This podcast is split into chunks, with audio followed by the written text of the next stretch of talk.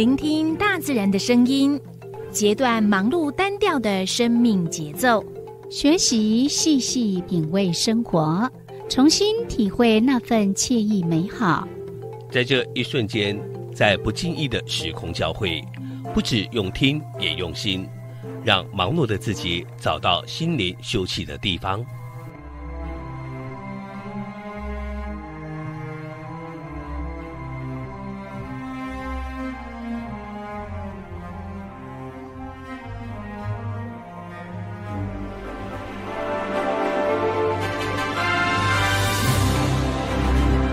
声广播电台带您收集美好智慧，储备知性能量，让彼此拥有一颗关怀的心，翱翔在无限宽广的四维空间里。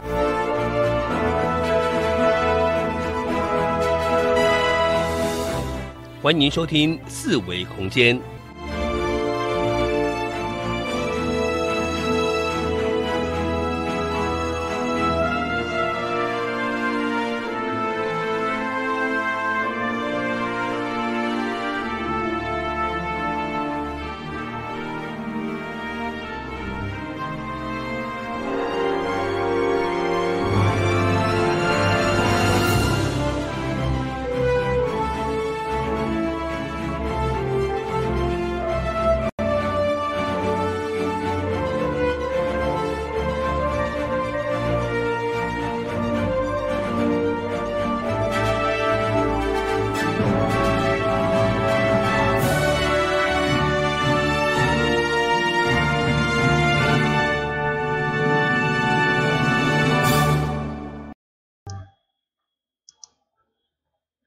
这是华人音声广播电台 AM 一二四二千赫。你正所收听的节目是四维空间。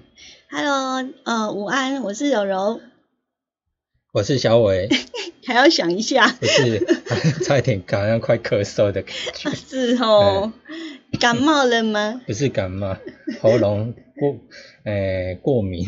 哦，是哦，嗯嗯，天气很热呢，嗯，对啊，真的像昨天讲的一样，天气好的不得了，是啊，好像高温会到三十度。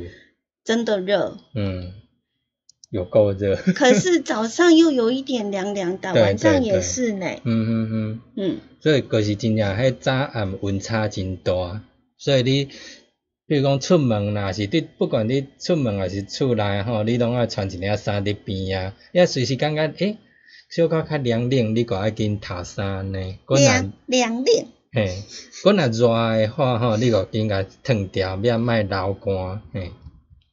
嘿，像呃，昨昏也昨日有人就是安尼出去行行者，转来就是安尼。哼，听讲你昨昨日呾你又出去流汗，无水拭干，了你又感觉人个不舒服嘛吼。真的，嗯。整个就累坏了。嗯嗯嗯嗯，嗯，然后就觉得好像那个怎么讲，就会畏寒。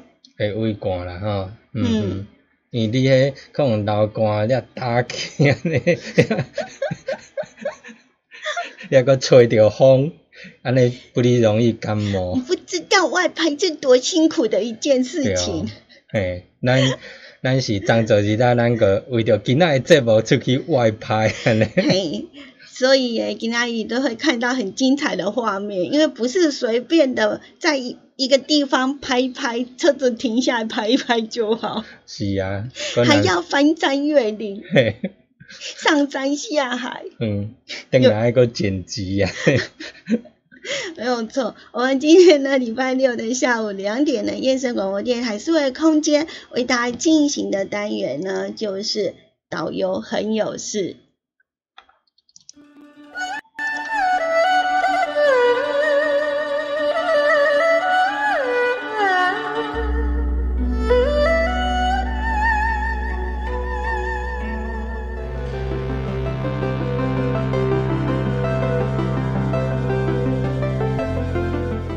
旅行时观看风景，步行时领略心情。透过导览者带领，于是有了新的面貌，更多在地人的人情趣味，也有说不完的故事。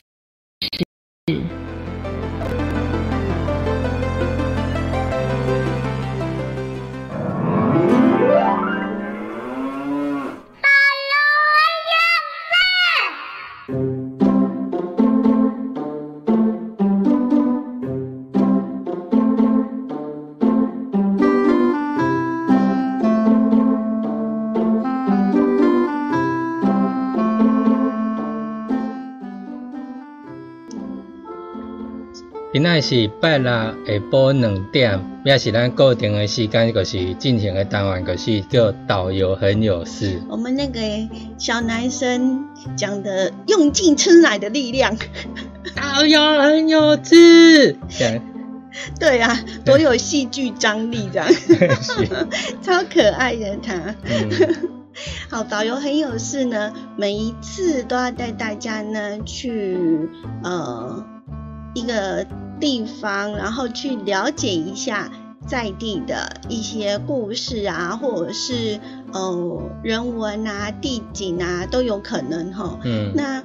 嗯，每一次我们出去玩的时候，呃，如果对那个地方不熟悉的话，就真的是走马看花啊，海就是海呀，山就是山，石头就是水啊，草就是草，都像那年啊，吼啊，顶多人家有个那个常常在那个，对对对啊，或者是在那个。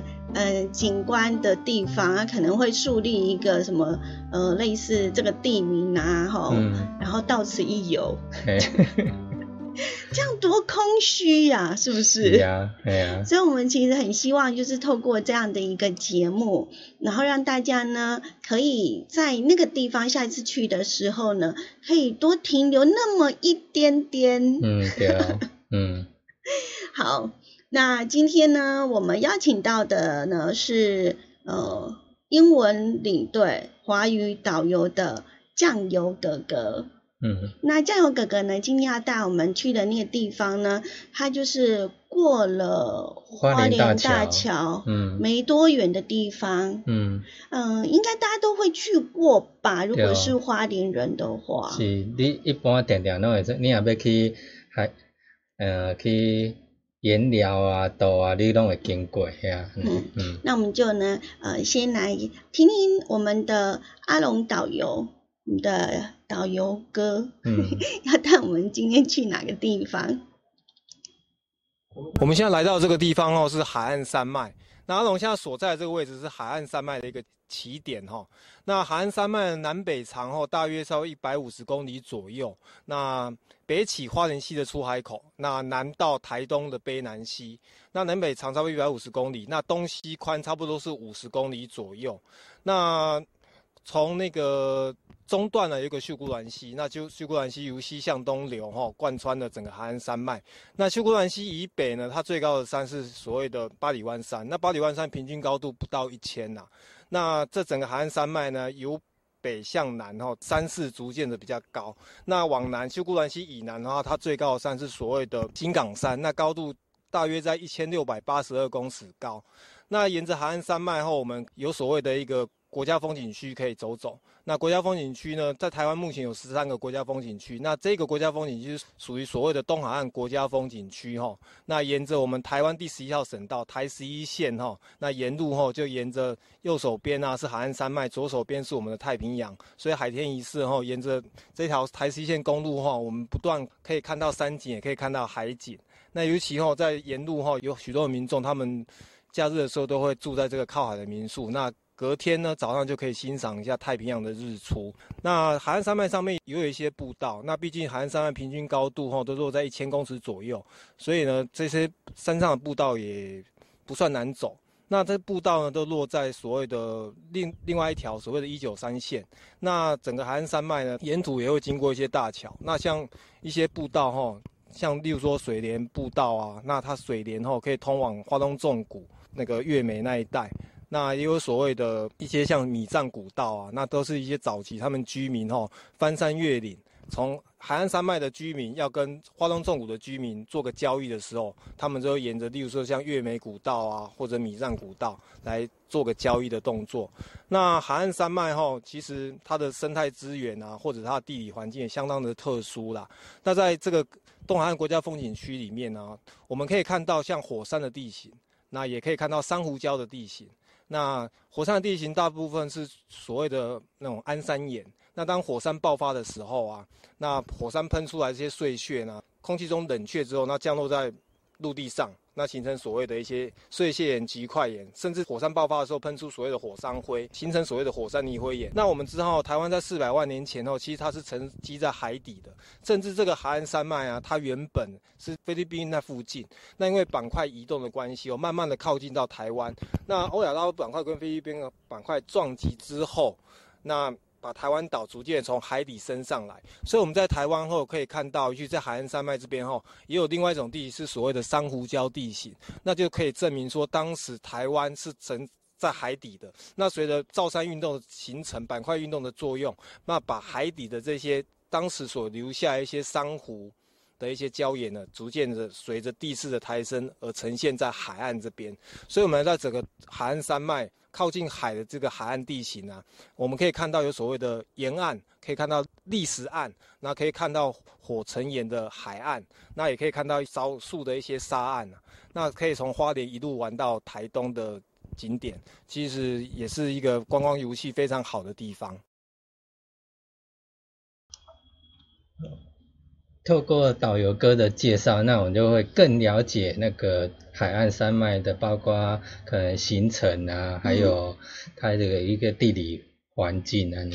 还有，因为它的那个地质算是非常非常特殊而不一样的。嗯嗯。那我们呃，刚刚导游哥有讲呢，海岸山脉的火山呢，它原本呢是在深海里面的所谓的海底火山。嗯嗯。所以它慢慢的浮出上上来的时候，它就会在地质上面呢，会看到呃有关于火山的地质的那一种。呃，层次还有它的那个呃山呃一些的对，因为它是可能那个因为地震挤压，所以它不断的隆起这样子。对啊，所以你看，如果说呢，呃，在那个地方呢，呃，地质也是非常非常的丰富。嗯，如果说呢，我们停留在那里的话呢，应该会有更多更多的发现。那如果说你没有仔细停留下来，或者是呢，还没有听导游的解说啊，或者是有人的这种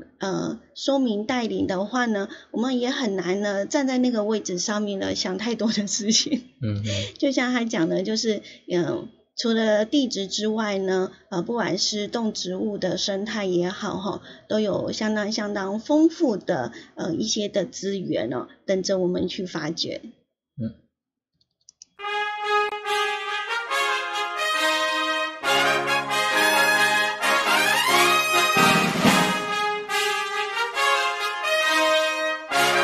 各位听众，大家好，打给后泰嘎后马路出后米呼米上，我是阿龙导游。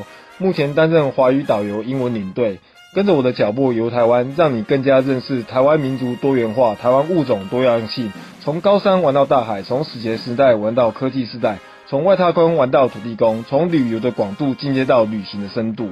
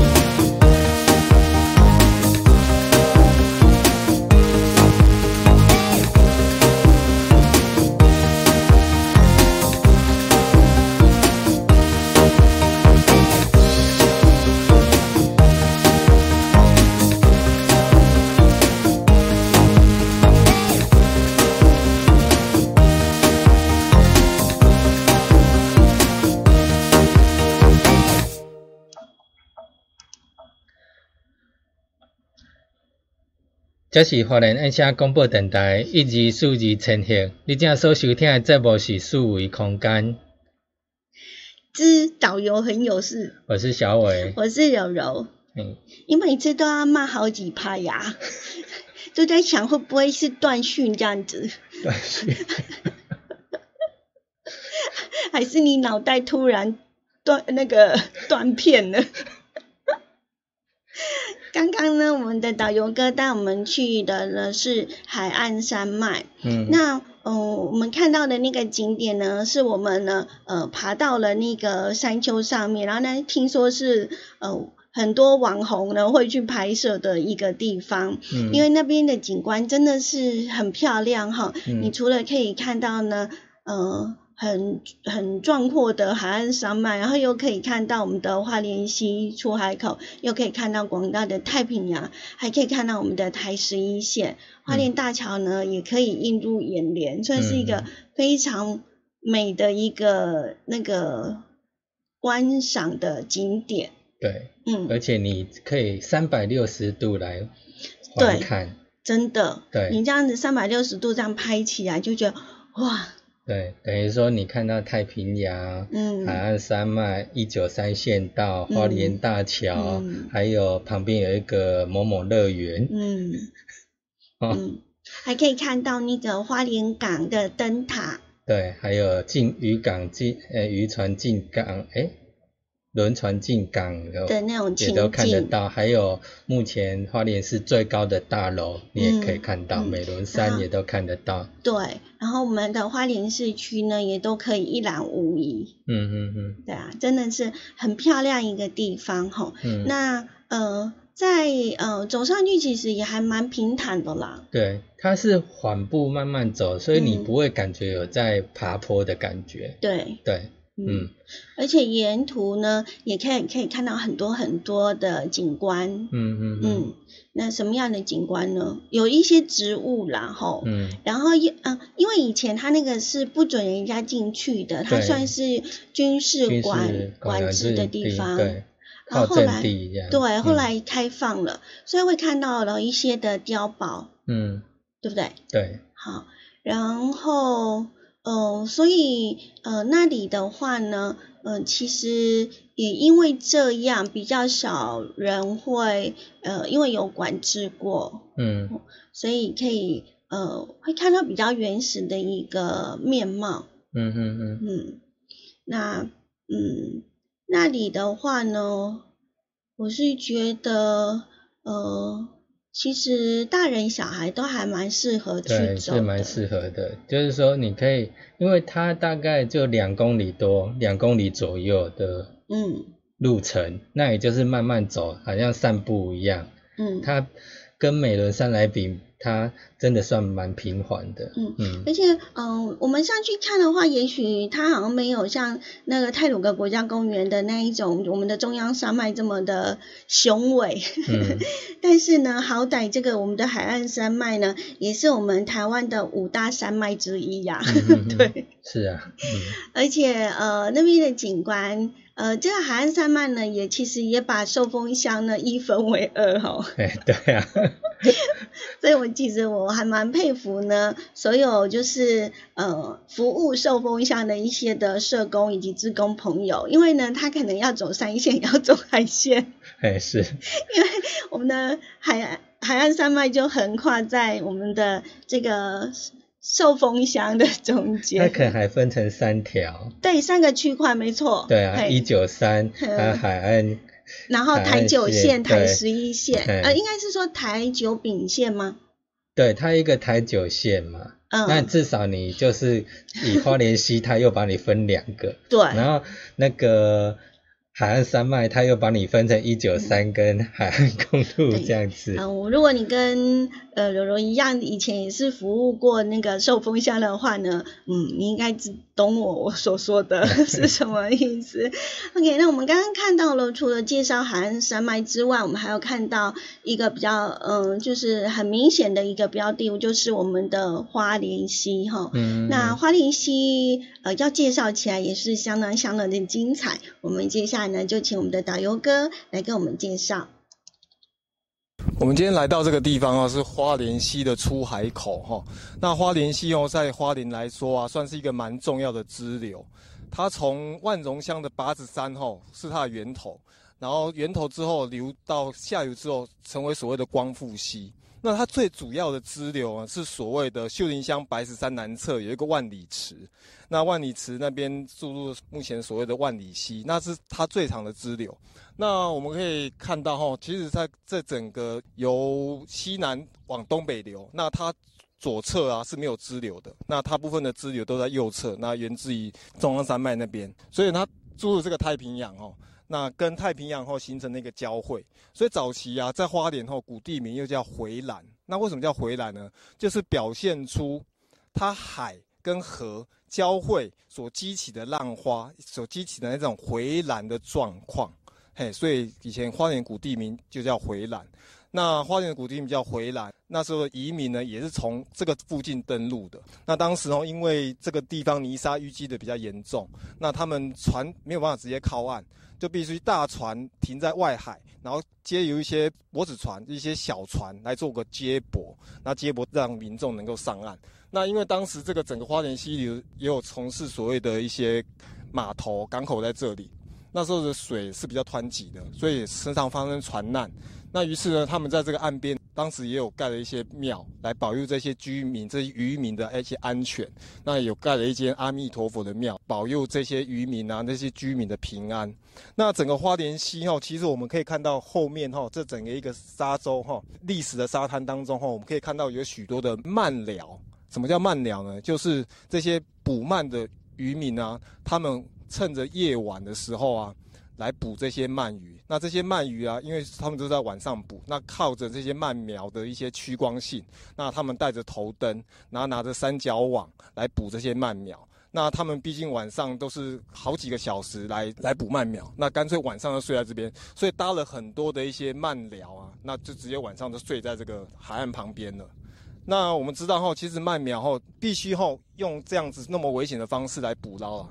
那因为鳗苗在目前科技这么发达的情况下，哈，它其实还是没有办法做人工繁殖的一个方式，所以呢，渔民呢必须很辛苦的那跟大海搏斗，然后趁着夜晚来捕这些鳗苗。那花莲溪口哈也是一个国家级哈一个很重要的湿地啊。那它这个独特的景观哦，其实在水文来讲也非常的特殊。那像这个我们花莲溪出海口可以看到鳗寮这边呢，有形成了一个所谓沙洲地形。那这个沙洲地形呢？那这个花莲溪后整个流到这边的时候，那个流速减慢，那慢慢的泥沙淤积，再加上那个海浪啊，把一些海底的泥沙也推上岸了，那就形成了这个沙洲，那造成了这个整个花莲溪哈，哎，其实它流到太平洋的时候，哎，我们似乎看不到它的一个出口在哪里。那这个地理学名词叫做所谓的莫口溪，那这边的生态非常丰富，那其实有很多。赏鸟啊，或者赏蝶的人哦，他们傍晚可能会来这边，哎，拍拍鸟啊，拍拍一些生态。那像以这边来讲的话，这边出海口的地形呢，我们可以看到陆域型的，所谓海域型啊，一个河川型的一个生态啦。那陆域型的大部分是指所谓的鸟类，那这边鸟类就可以发现到两百零八种。那像蜻蜓啊，或者两栖类啊，也都是至少都是五六十种以上。那基本上这边的鸟后，大部分是属于所谓的过境鸟啊，或者候鸟，它们会停留在这个沙洲上觅食。所以后，民众后来这边后，可以看一下用我们花莲溪的整个风光以外呢，也可以来了解一下哈，这个生态其实也非常的多样化，非常的精彩。嗯嗯嗯哼。那他有讲到了，呃，就是在我们的呃花莲溪的这个出海口，呃，我们花莲的那个。旧地名的由来就是在这个地方，嗯嗯，所以呢，呃，花莲溪呢，对于花莲来讲呢，有其他一个非常独特，而且呢，呃，非常特殊的一个呃位置，嗯，那另外呢，也因为呢，它就位在这样的一个地方，所以呢。呃，在以前的在呃防守上面也是一个很重要的一个地点，所以以前都是军事的管制用地。可是现在呃开放了，有很多的呃民众都会去那边走走看看哈。嗯，那你是不是看出了一点什么呢？没有介绍，我们也不知道。对对对。然后还有慢聊不是慢慢聊的意思哈。是我们在补慢。以前以为。以前从那边过花莲大桥过，会觉得，哎，为什么那边搭那么多帐篷？以为是人家去烤肉还是干嘛？为什么天天都有？对啊，那花莲溪口这一带，因为它的外海是太平洋，那它的港湾呢又有黑黑潮的那个暖流由南向北这样子流下来，那它碰到了突出的海岸地，然后溪水注入跟海浪激荡出很澎湃的这种浪花的这种声音，所以呢，回蓝。的地名，我们花莲的地名就是这样来的哈。那花莲溪本身呢，它的流域是非常的长哈。那所以呃，要讲起来呢，其实就像导游哥呃私底下讲的，嗯，这一集真的是介绍不完哈。它有太多太多丰富的呃，不管是水文也好，或者是地景，或者是动植物，呃，都有呃很丰富的呃一些我们可以学习的地方。嗯哼，是。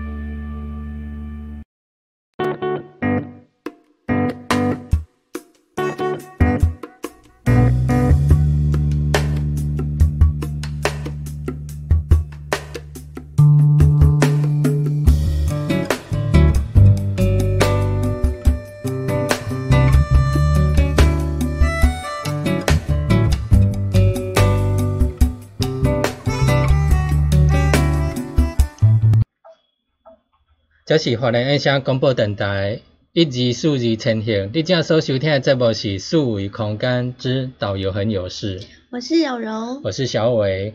呃，刚刚听到我们的呃，差点讲鳗鱼歌，好，鳗鱼，其实它的读音叫做鳗鱼，嗯，呃，有提到过了，就是有一些的小屋子哦，那嗯。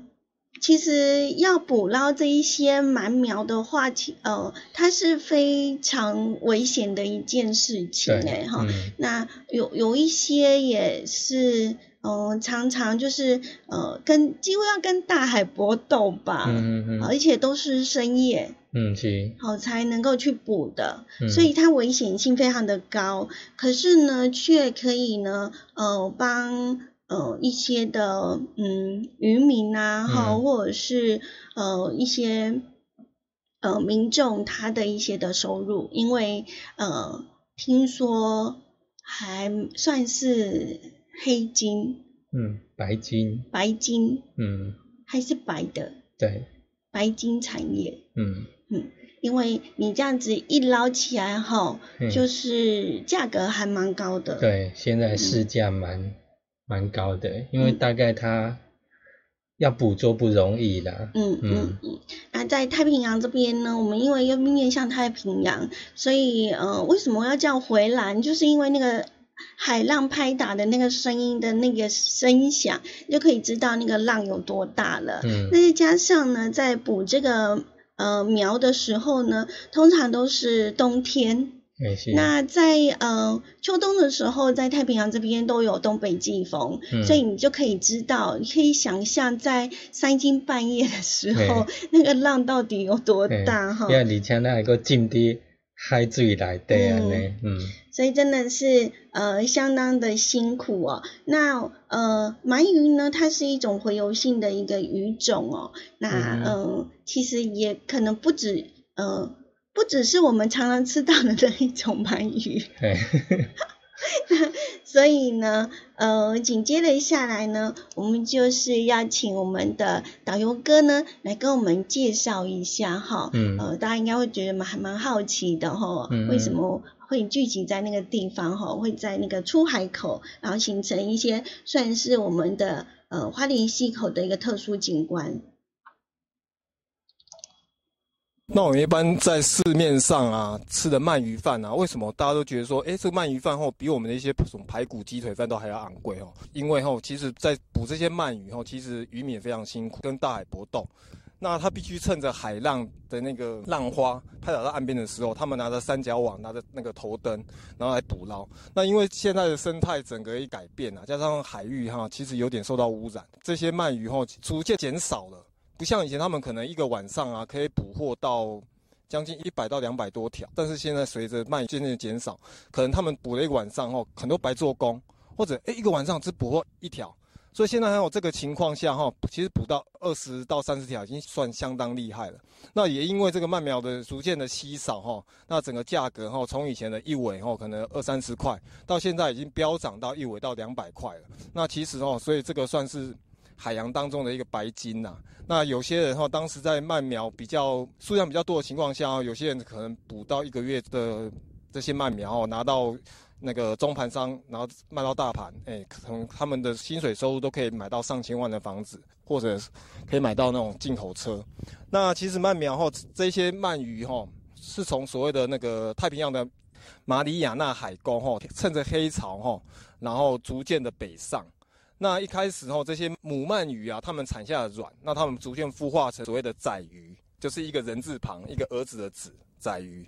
那这个仔鱼啊，在经过一段时间发育，会形成所谓的鳗线，也就是所谓的玻璃鳗。那这个玻璃鳗呢，就是我们渔民在海岸边捕到，就是所谓的玻璃鳗。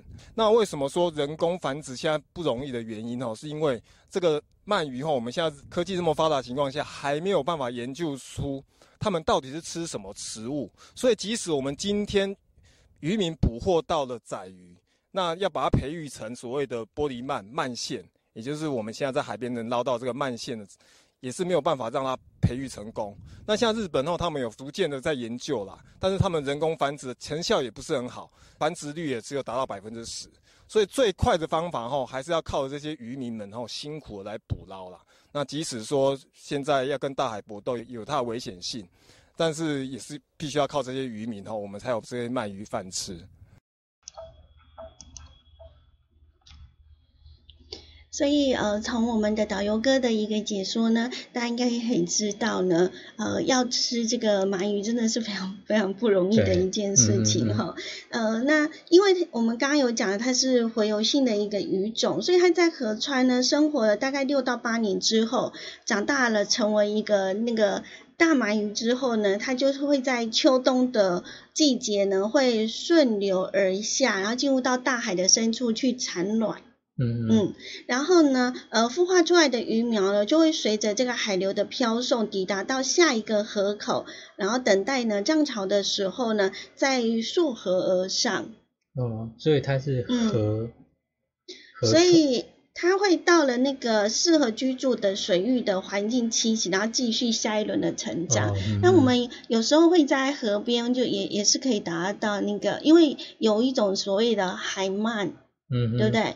好，海海里也有所谓的鳗鱼，然后但是我们在陆地上的河川里面，其实也是有的哈，所以它是一个非常呃比较难，就是算是也要有地理位置的这样一出海口才会有这样子。嗯嗯，那呃为什么大家会觉得奇怪？为什么不白天？嗯嗯，刚刚不知道导游哥有没有讲。它有向光性，这样对，没有错。因为呢，呃，我们这个呃这个仔鱼呢，我们的鳗苗它是夜行性的一个动物哈，所以呢，它暂暂停留在我们的河口的时候呢，它。白天，嗯大部分它都是躲在那个沙地里面，都躲起来，躲起来。然后一直到呢，呃，入夜之后，它才会出来，游出来觅食。也因此呢，我们呢才会看见呢，就是大部分我们在捕这一些呃这个。鳗鱼宝宝的时候，就是会通常会在晚上进行。嗯那就像刚刚小伟讲的，就是它有趋光性哈，所以呢，我们渔民才会呢，就是在捕捞的时候就一定会佩戴这个头灯，然后照射在这个水面上，利用灯光来吸引它们这样子。嗯，对，所以算是一个特殊景观。那有时候我们远远来看的时候，就发现，咦，为什么是绿色的光？绿色的光，怎么说？绿光，有这首歌哦。好，那呃，是因为呢，他们的头灯呢会照在那个他们捕捞的那个网，那他们的网大部分是绿色的。我网子是绿色的。对啊，大部分呐。对啊。那所以这样照起来呢，就是大家照来照去，你就远远的看，反而会看到一些绿色的。海面上是绿绿的这样子。嗯，对，对啊。嗯。所以，嗯。我们呢，呃，到虽然呢，现在呢是呃四月份哈，虽然捕捞这个鳗苗的呃这个季节呢已经没有了，嗯嗯，哦，但是还是可以看到一些的呃小小小的一些工作的寮在那个地方，是在那个地方，嗯，对，所以还是可以看得到一些呃这样的一个蛮特殊的一个景观哈，那就像我们讲的，就是。嗯，在呃这个这里呢，其实呃可能好几个月的这个麦苗的这个，就是会在里面就是去去守着啦，对，然后比较。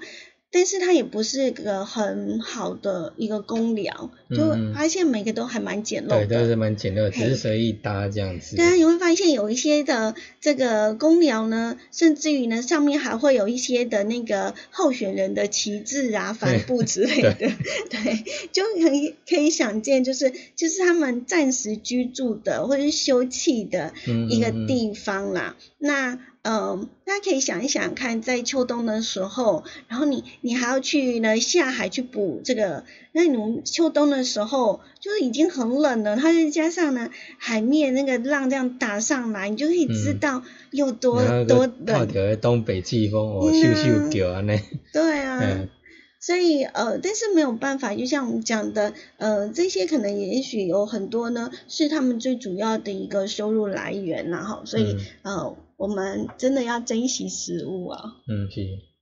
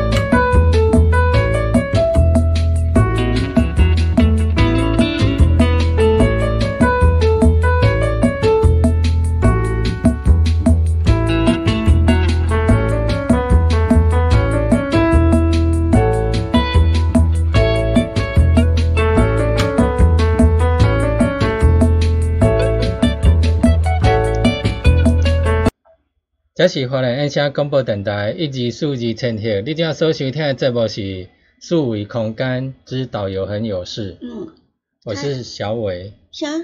小伟？嘿，是。我是柔柔。嘿，是。不理想。我是柔柔。嘿，柔柔。这里是 AM 一二四和千鹤。嗯。燕声广播电台。嗯。那我们今天呢进行的导游很有事呢，邀请到的是我们的导游哥嗯哼，酱油膏。哥哥。嗯。带我们呢，呃，去呃海岸山脉，然后花莲溪，呃这地方呢，来了解一下哈，深入的去认识它。呃，我希望下一次你去的时候呢，不只是照个相就走人了哈，嗯而是呢可以停留多一会儿，呃，仔细的去欣赏。呃，一下我们呢在节目当中有介绍的，那以前呢，呃，因为我们从哎几月开始开播啊？嗯，二月，哦，这么久？我们从二月开始，哦，真的、所以呢，一直到现在呢，我们也标出了非常非常多的一个地点哦。嗯，那如果说呢，在之前你想要呢，呃，还没有来得及参与啊，或者是有漏掉，或者是你想要呃去那边玩，然后你想要知道我们到底呢呃有没有介绍过，那你就可以呢直接的上我们的爱点网的网站，它只嗯要呢在 Google 那边去搜寻爱点网八八六 Point，然后你就会进入到呢现在我们 YouTube 网友们现在画面上所看到的。嗯，好、这一个主要的这个页面。那页面进去了之后呢，我们就可以呢，呃，点一下定位下一个旅行底下的那个按钮，然后它就会进去哈，嗯我们的一个地图。好，那呃进去之后呢，我们的那个地图呢点进去，然后就会看到呢，呃有一些在左边，好就看到我们之前曾经标过哇很多的地方哈。嗯那每一个点呢，都会呃，不管是我们的导游哥，或者是我们的阿荣老师，嗯呃，会有他们呢，呃，曾经在我们节目当中所介绍的一些的点。那那些的点呢，其实有很多的一些人文历史的一个呃故事，呃，嗯或者是呃值得我们呢去呃关心的。好，你看这么多哈，那每一段呢，也许我们呃，你可能走一下的海堤，可是呢，在每一个海堤的可能一个点当中呢，我们就会标注呢，就突然我们的阿龙老师啦，或者是我们导游哥就会出现，对，然后就为大家做一个解说，然后让你可以呢，呃，在那个地方哈，当下人在那个地方，然后呢，呃，打开我们的呃 YouTube 的这个影片介绍，嗯嗯，这可以点进去吗？现在？现在如果今天的话，今天我们播出当然内容大今天还没概是礼拜办法。一才会在这个地对啊这个区块这呃，我们现在所看到的这几个点呢，其实呃，如果没有记错的话，这应该是阿荣老师对，哦、嗯。所所有的一些哦，我们花莲地名的由来，你会发现他其实当时呢，呃，它是在我们呃今天导游哥的对面的那个 那个方向，遥遥相对望这样。嗯嗯。好，都多少有提到回南回湾的一来这一个地地名由来，嗯还有一些的人文历史，怎么嗯上岸啊，嗯然后怎么开拓开垦的，嗯，好。所以非常非常的精彩，真的有空的话呢，不妨呢就上我们这个网页的地图呢，嗯呃，去看个对，然后点了细。你就把点这个嗯蓝色的名称点下去，它就会开启 YouTube，那你就可以听到相关的介绍。是，然后希望可以大家多加来利用哦。嗯，嗯，那呃，我们现在的时间到了两点五十四分，我们等一下的六点到呃七点会在燕声广播电台另外一个频道 AM 一零四四千赫再跟大家见面。我们的四维空间的微光咖啡馆，也欢迎您持续的锁定。嗯，七，嗯、拜祝福你有一个美好的下午时光，嗯。记得要收听哦。待会在 AM 一零四四。